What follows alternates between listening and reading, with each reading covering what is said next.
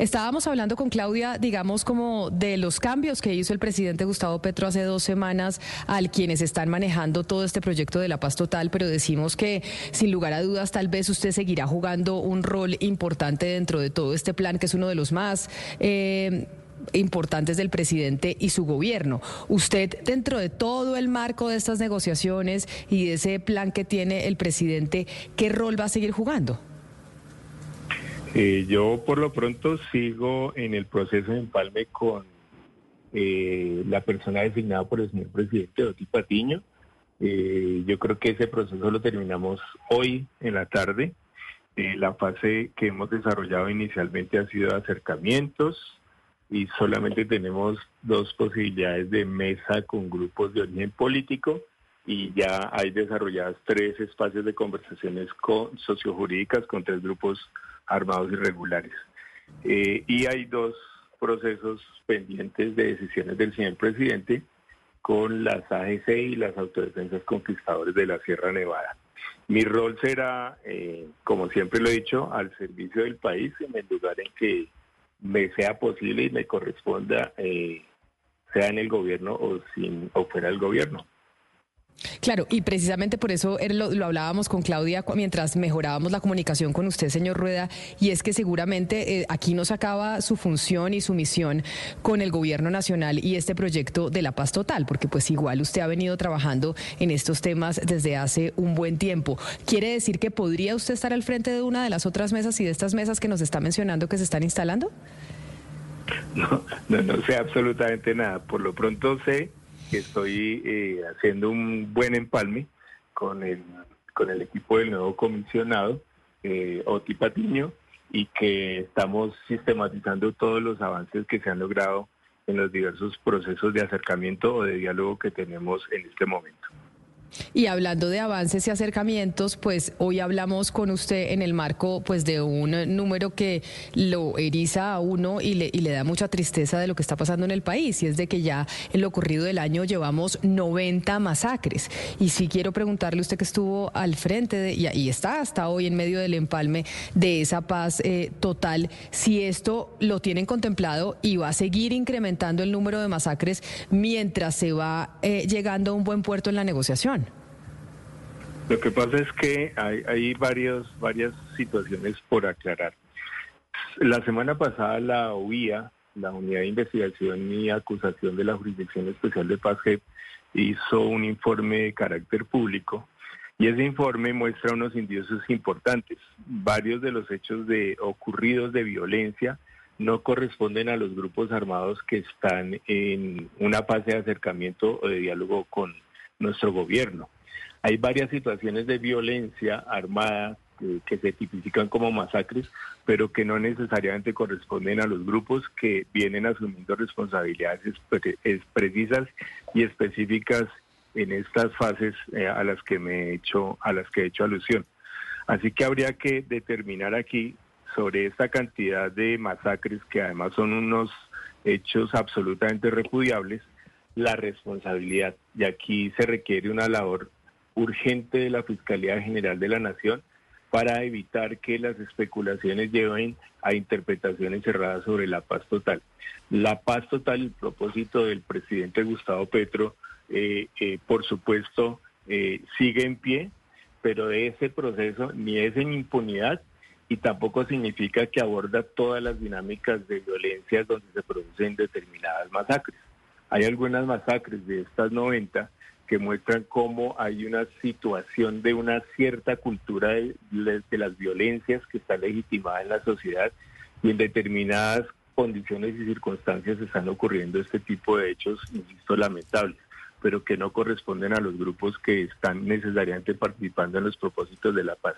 Y si cualquier hecho es imputable a un grupo de estos, por supuesto, además de que debe iniciarse la investigación pertinente, recibe nuestro rechazo y es un traspiés en la construcción de la paz.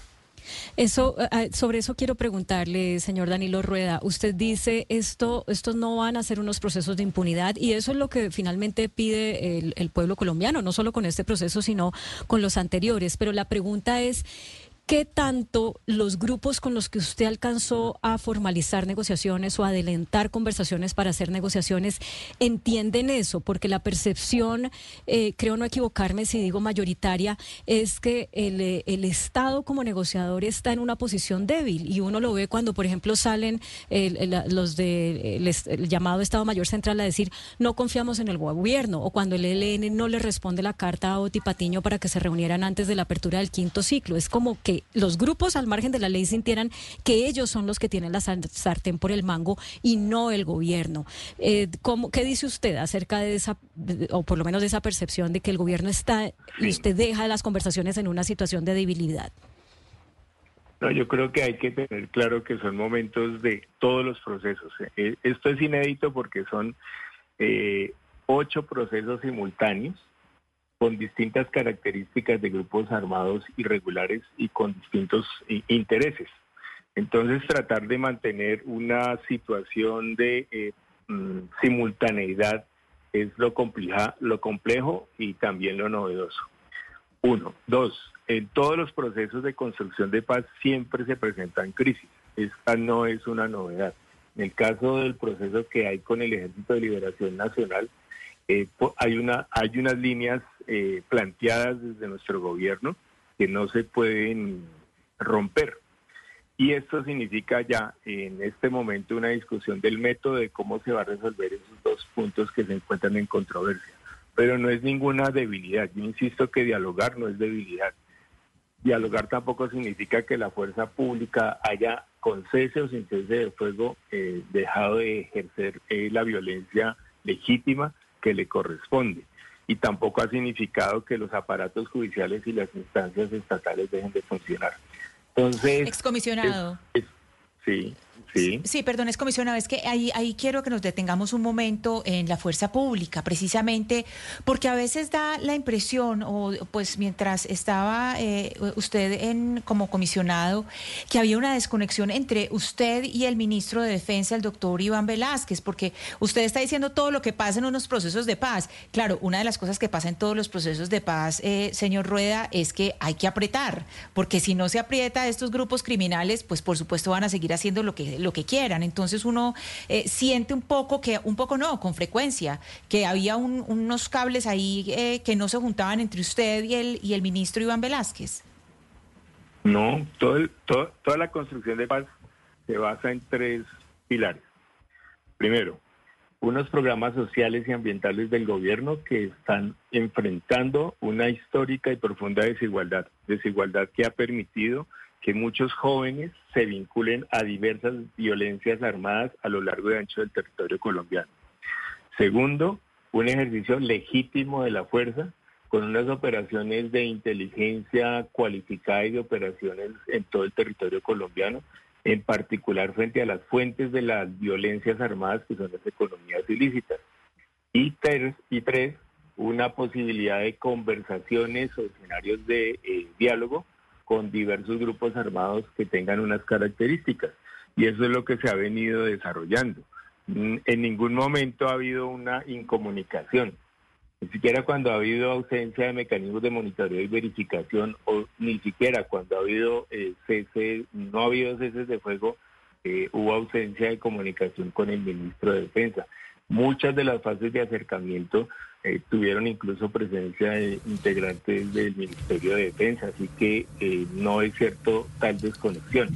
Es la consecuencia de una manera de empezar a desarrollar una política integral y transversal del gobierno, pero no significa que se, insisto, que el monopolio y el uso legítimo de la fuerza se haya limitado. Lo que se ha planteado desde el comienzo de nuestro gobierno ha sido el respeto y respeto a los derechos humanos y al derecho internacional humanitario.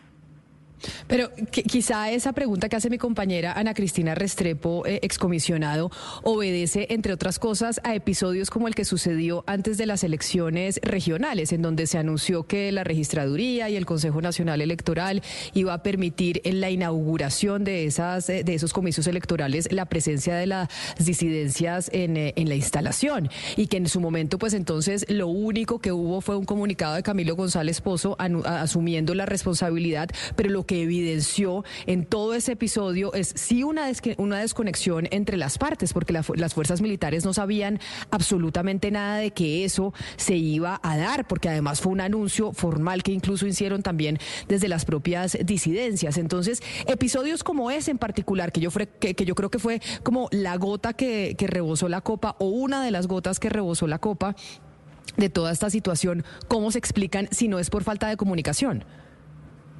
Sí, pero no, fue una falta de comunicación con la fuerza pública, fue una decisión que no se construyó ni con el comisionado de paz, ni tampoco con conocimiento del señor presidente de la fuerza pública. Lo que se había acordado está clarísimo y eso no estuvo eh, comunicado ni decidido colectivamente. Sí, Excomisionado Rueda, mire, eh, mm, a manera de, reflexión y si se quiere de autocrítica y de balance también, una vez que ya usted se retira del cargo, ¿no cree usted, eh, excomisionado Rueda, que haberse embarcado en ocho procesos de paz simultáneos con unas organizaciones tan disímiles, unas de origen político y otras de origen de, delincuencia común, ¿no fue un error? ¿No cree usted que de pronto era mucho más útil y mucho más eficaz eh, haber abordado distintos grupos, distintas negociaciones y ojalá con distintas eh, cabezas? Es decir, todo concentrado en usted en frente de ocho negociaciones con, distintos grupos, con distintos grupos de criminales y unos de origen político, repito, y otros de organizaciones criminales comunes. Muy buena pregunta. La fase de acercamiento siempre tuvo eh, mi participación y mi presencia con algunos otros delegados de gobierno, pero también de la comunidad internacional y de las iglesias como testigos. Eso es lo primero. Lo segundo, cuando se inician las fases dialógicas, se nombran las delegaciones de gobierno. Yo no podía estar concentrado en un ejercicio simultáneo con tantos grupos. Tenemos una delegación para el proceso con el Ejército de Liberación Nacional, hay otra para la MC. Si funcionara una y se tomara una decisión en relación con la segunda marquetalia, habría, ya hay nombres de una eventual delegación y simultáneamente se tienen también eh, personas pensadas para un proceso con eh, las llamadas AGC y con las autoridades conquistadores de la Sierra Nevada, así como se viene haciendo a través de tres eh, delegados, tres comisiones delegadas por el señor presidente, en Buenaventura, en Quibdó y en Medellín y el Valle de la Burra. Así que la primera fase de acercamientos, por supuesto que tuve responsabilidades concretas y directas.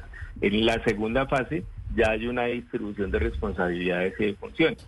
El primer momento es lograr la confianza, es colocar las reglas de juego clarísimas para que las expectativas que puedan tener los grupos armados al ser parte de la paz total queden claras para nuestro gobierno y también los límites eh, clarísimos de por qué se conversa o no se conversa. Excomisionado, eh, ustedes siempre han dicho que, parte de la ola de violencia que se vio en Colombia pues es fruto de no haber cumplido bien el proceso de paz durante el gobierno eh, de Iván Duque. Ustedes cuando eran oposición o el grupo político que llegó al poder siempre lo dijo durante estos cuatro años. Y la pregunta que le quería hacer es, ¿por qué ahora que ustedes tienen el poder y las herramientas pues no llegaron a priorizar ese cumplimiento del acuerdo de paz eh, y no algo tan sofisticado y complejo como lo que están haciendo, que usted mismo lo admite, que es muy sofisticado y complejo el tema de la paz total. Y, esa reflexión, pregunta que le hago, no es una suposición mía, sino es una suposición de precisamente los arquitectos del acuerdo de paz, que lo que han dicho todos, los tres, cuatro personas más importantes, es que ustedes no están cumpliendo el acuerdo de paz. Bueno, esa es una, esa es una conclusión que no necesariamente corresponde a la realidad.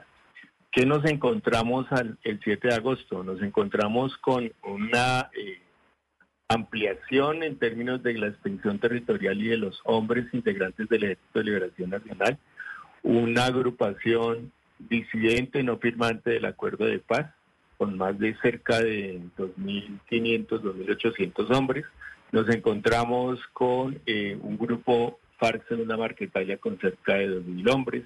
Nos encontramos con el grupo más fuerte, que es el de las AGC, en ese momento eran, según sus informaciones, 9.000 hombres en armas.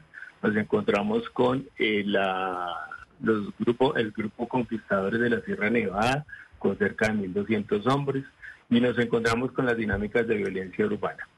¿Qué encontramos en torno a esos grupos armados? Que los lugares de su operación coinciden con los, los lugares donde hay compromisos concretos frente a los planes de desarrollo con enfoque territorial, frente a los PENIS. Por ejemplo, nos encontramos con la realidad de los riesgos y factores de riesgo que viven los eh, firmantes de paz tanto en el campo como en la ciudad. ¿Cómo tratar de asegurar el cumplimiento del acuerdo de paz del Teatro Colón? Reconociendo esas realidades. Segundo, reconociendo el rezago que fue eh, documentado por la Contraloría General de la Nación. ¿Qué hicimos durante los primeros siete meses? Una reestructuración con base en esa realidad y una reestructuración que empieza a desarrollarse a partir de los planes y acciones concretas que se desarrollan en los territorios, aún en medio de la conflictividad armada persistente. De manera que, si bien es cierto que aparece como una situación de incumplimiento, ese incumplimiento tuvo en estos meses una fase de reingeniería para la intervención y el cumplimiento del acuerdo de paz del Teatro Colón. Así que si no, si no partimos de la realidad, entiendo su explicación, si no partimos de la realidad, yo le yo le yo les pregunto, sí, señor. ¿cómo se imaginan ustedes implementando un plan nacional de desarrollo, un plan de desarrollo con enfoque territorial en medio de las tensiones armadas entre dos grupos armados? No, hay muchas complejidades, pero por ejemplo, el, expresidente Santos, usted lo oyó la semana pasada, diciendo que a él le parecía, digamos, un ataque al cumplimiento del acuerdo de paz, que usted le dieran esa agencia, esa estabilidad casi política, eh, pues a las disidencias de las FARC. Ya, ya, ya lo respondí en una entrevista y voy a nombrar una marca y espero que esto no ofenda, no los moleste a ustedes ni ofenda a sus oyentes. Caracol tiene dos eh, formas de nombrar. Caracol Radio y Canal Caracol. El origen fue similar. Yo no le puedo decir a un grupo nómbrese o llámese así o llámese allá. Simplemente se llamaron a sí mismos de esa manera. Pero en ningún momento desconocemos quién es el Partido Comunes y tampoco nunca hemos dicho públicamente que desconocemos el acuerdo de paz del Teatro Colón suscrito con las extintas FARC-EP. Sí, señor... Con el nombre de la organización. Ok, para ustedes ellos, pero, pero es simplemente esto, para ustedes ellos son la guerrilla de las FARC, o digo para ustedes porque usted pues todavía ostenta el cargo, o son las disidencias de las FARC. No, se llaman a sí mismos Estado Mayor Central de las FARC, que comúnmente se conoce como disidencias de las FARC, disidencias de las FARC que no firmaron el acuerdo de paz. ¿Quiénes conforman esas disidencias de las FARC? Algunas o algunos grupos de personas que firmaron el acuerdo de paz, algunos que no firmaron el acuerdo de paz y un, de un sector de movimientos sociales que no se sintieron reflejados en el acuerdo de paz en su momento. Ya. Bueno, permítame eh, retomar lo que, lo que le estaba preguntando mi compañero Sebastián, porque es que mire, aquí en este programa, desde enero de este año, y, eso fue en una entrevista en ese momento con eh, em, el señor Timochenko, hablamos de que cómo los, los firmantes del acuerdo se estaban sintiendo desprotegidos por este gobierno y pusimos varios testimonios de personas de la CTCR que dijeron, mire, los proyectos productivos que estábamos avanzando, todo eso se frenó, lo de las viviendas se frenó. Es decir, nos fuimos al detalle para que para no quedarnos simplemente es que, en que hay una idea política o unos celos de las antiguas FARC con respecto a las prioridades que este gobierno tiene y recogimos los testimonios y después hablamos con el Instituto Croc, con el señor Carlos Ruiz de, de Naciones Unidas. Todo el año le hemos hecho seguimiento a esto y pues la verdad sí es muy evidente llegar a esa conclusión de que de alguna manera por priorizar estos, eh, estos eh, negociaciones de la paz total, pues eso tuvo un impacto en la aplicación de lo que ya venía en curso con, con el acuerdo de paz con las FARC. ¿Qué autocrítica se hace usted en ese sentido? Porque la misma señora Gloria Cuartas, pues en entrevistas que ha dado, ha dejado ver que ustedes no tenían como la, la, la comunicación más fluida. No, nosotros tenemos una comunicación fluida con la doctora Gloria Cuartas. Estaba claro el rol que tenía que desarrollar o la misión que tenía que desarrollar en relación con la reingeniería que había que darle a partir del diagnóstico claro de la Contraloría General de la Nación que mostró un rezago. Ese rezago muestra, entre otras cosas, que un alto porcentaje de los firmantes de la paz que se mantienen convencidos de esa construcción de paz y de ese acuerdo de paz se encuentran en las ciudades. Eso significó replantear una política de atención al, en el proceso de reincorporación en sectores como las ciudades. Segundo lugar, se ha aplicado en el desarrollo de ya de esa reingeniería una titulación de tierras que no se había logrado en años anteriores. Así que, eh, vuelvo a repetir, tuvimos siete meses de reestructuración para dar respuesta y en este momento ustedes pueden verificar en los territorios si la situación no ha sido cambiante en materia de la respuesta de nuestro gobierno en relación con el acuerdo de paz del Teatro Colón. Comisionado Rueda, excomisionado, yo eh, pues quiero eh, quedarme un poco ahí en la doctora Gloria Cuartas y su papel, porque le quiero decir dos cosas. A ver, ahí, eh, primero, pues con respecto al asesinato de firmantes, primero hay un estado de cosas inconstitucional, eso lo declaró la Corte Constitucional sobre la seguridad de los firmantes, y en segundo lugar, pues la, la JEP lo llamó usted a rendir cuentas, como también lo hizo alguna vez con el señor, por ejemplo, con el señor Archila, que también lo hizo. Cuando lo llamó la última vez, la vez más reciente que lo llamó, usted prácticamente eh, le echó todo el agua sucia a Gloria Cuartas, como si ella fuera responsabilidad, como un poco, incluso usted no, pudo asistir, era presencial, usted no pudo asistir en otra parte, pero lo que estaba haciendo, y eso dio la impresión, muchos conversamos de eso, era como echándole todo el agua sucia eh, a Gloria Cuartas. ¿Qué pasa ahí? O sea, ¿cuál es esa, esa forma de, de, digamos, de comunicación interinstitucional en que no se aceptan responsabilidades, sino que es eh, tirándose la pelota para otro lado?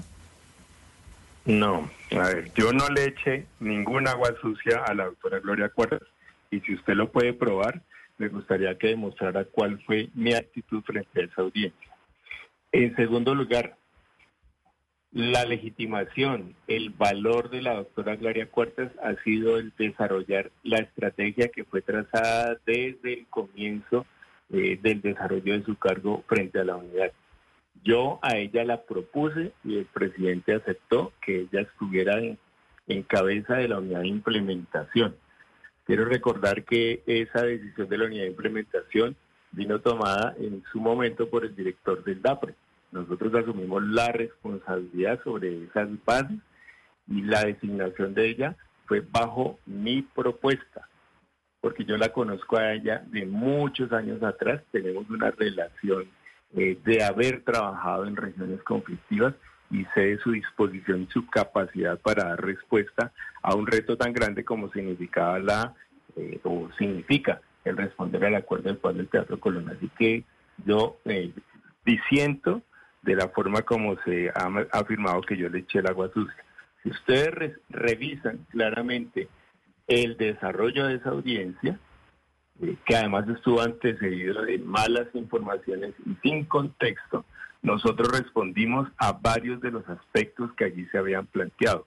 Además de que lo hicimos por escrito, yo comparecí verbalmente desde la distancia porque tenía un conjunto de responsabilidades previas a la citación de la JEP. Se aclaró la responsabilidad que tenía la doctora Cuartas en materia de la delegación del señor presidente para eh, los asuntos de la unidad de implementación. Así que en ningún momento ni, ni hubo una, una eh, un desconocimiento de ella, como que yo le estuviera echando el agua sucia o asumiendo que ella es la responsable. Es una responsabilidad que por supuesto yo asumo, pero que tiene unas delegaciones específicas por el propio presidente de la República.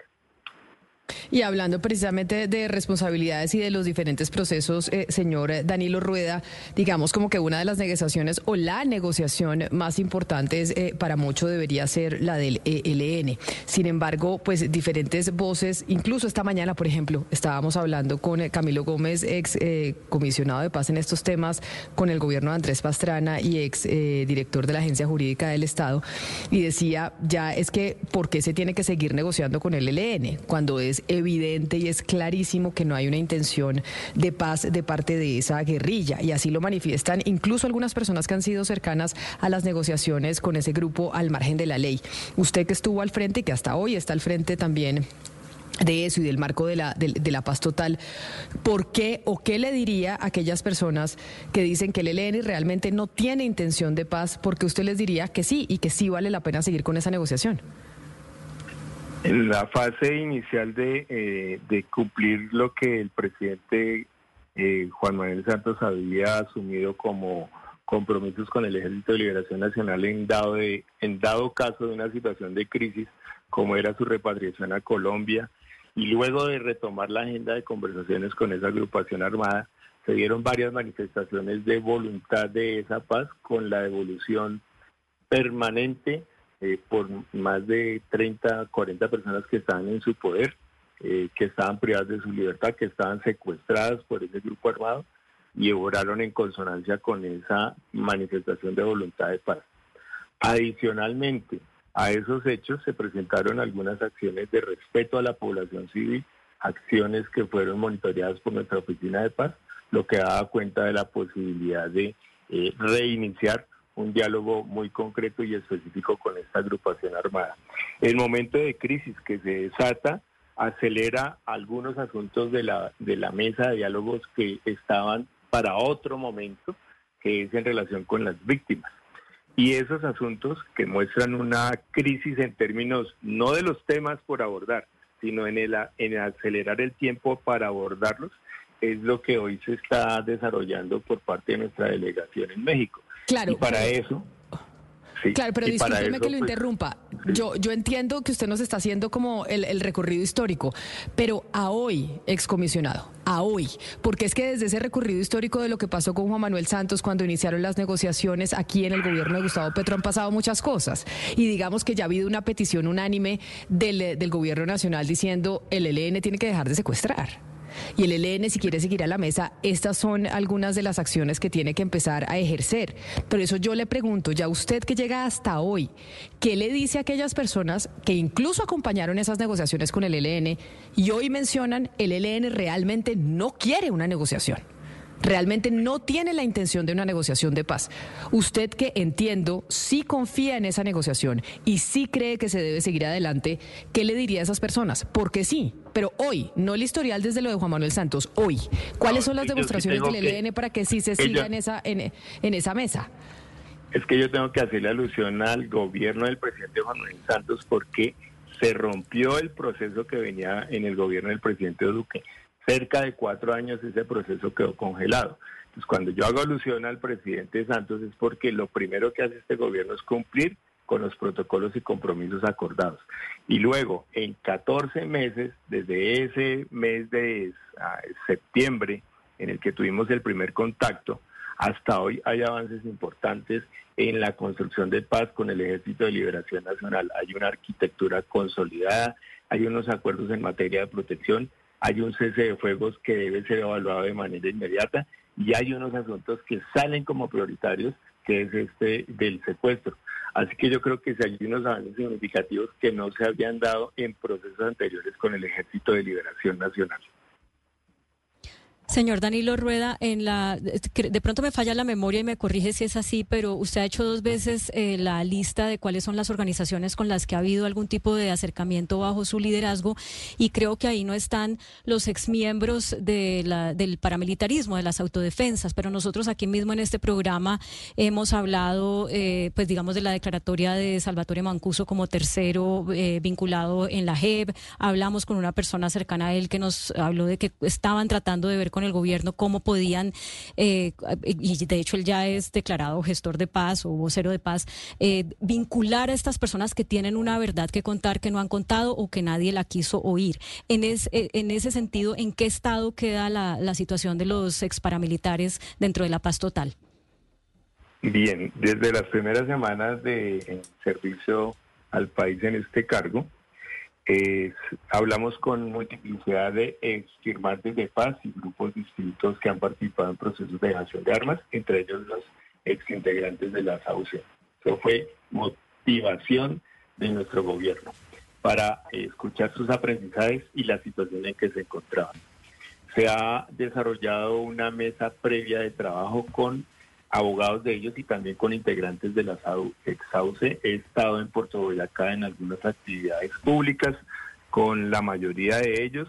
He tenido contactos también en las cárceles y ya hay una mesa técnica diseñada que queda en manos de eh, eh, nuestro nuevo comisionado de Paso Tipatiño para desarrollarla. Esa mesa técnica tiene asuntos, como usted muy bien dice, en relación con eh, las verdades denunciadas por ellos y qué ha sucedido con la justicia ordinaria. Un segundo tema que tiene que ver con los bienes, en dónde están esos bienes que ellos aportaron para la reparación de la víctima. Uno tercero tiene que ver cómo resolver las situaciones jurídicas, ya que ellos se encuentran ya mm, algunos 17 años de, años desde la aplicación, desde el inicio de la ley 975, en procesos judiciales sin que haya un cierre eh, frente a esa investigación judicial ni haya definiciones. Así que hay algunos asuntos que serán muy importantes de abordar con los exauces. Eh, excomisionado Rueda, yo le quisiera preguntar por las mesas urbanas. Yo le estoy hablando desde Medellín y desde la misma campaña de la alcaldía del alcalde electo eh, Federico Gutiérrez, pues él ha estado eh, muy opuesto a que se hable con esas estructuras porque él mismo dice fueron las estructuras que estuvo combatiendo cuando fue alcalde por primera vez. Está muy digamos, contrapuesto y fue parte de su campaña oponerse a esas mesas de negociación urbanas. ¿Usted qué futuro le ve a la mesa urbana pertinentemente la de Medellín, las de Medellín? yo creo que hay un desconocimiento eh, por seguramente problemas de comunicación, pero yo creo que cómo se combate las violencias. Uno las puede combatir evidentemente con el aparato judicial, las combate uno con la inteligencia policial, en este caso los grupos armados que operan en Medellín y Valle de la Burra. Si ubicamos su origen, son eh, y vienen de la época de Pablo Escobar y luego de Don Berna. Varios de ellos participaron en las desmovilizaciones que se dieron a través de la ley 975 y eh, mantuvieron sus operaciones aún hasta el día de hoy. La gran pregunta es cómo logramos reconstruir un Estado de Derecho para toda esta ciudadanía de Medellín y Valle de la Burra. Solamente con la represión, solamente con medidas de investigación judicial, o es también importante habilitar un escenario para tratar de que puedan transitar al Estado de Derecho con las garantías judiciales en el que el centro están los derechos de las víctimas y transformaciones territoriales. Y esas transformaciones territoriales se dan a partir del reconocimiento de la verdad. Una verdad que a veces es esquiva y por la cual muchos de los procesos tienen tantos eh, tropiezos, tantos cuestionamientos, porque hay un temor a la verdad. Pues es el excomisionado de paz o comisionado de paz hasta hoy, porque dice, nos menciona desde el comienzo de la entrevista que hoy terminan el empalme con Oti Patiño y toda esa transición que se hará entre una y otra dirección. Señor Danilo Rueda, mil gracias por haber aceptado esta entrevista y esta comunicación con nosotros hoy en Mañanas Blue, sobre todo en el marco de una semana que comienza muy triste con eh, el cumplimiento de 90 masacres en lo que va ocurrido este año y por eso pues nos parecía pertinente por esta y muchas otras razones poder hablar con usted y contar con sus declaraciones en estos micrófonos. Feliz resto de semana para usted. Muchas gracias, lo mismo para ustedes y esperamos que nunca más este tipo de hechos de violencia se sigan repitiendo en nuestro país. La paz vale la pena. Es un momento importante en, en nuestra historia para lograrlo. Hay muchos riesgos, hay muchos costos, hay muchos miedos, pero si no lo logramos ahora va a ser mucho más difícil en el futuro. Muchas gracias. A usted, muchísimas gracias.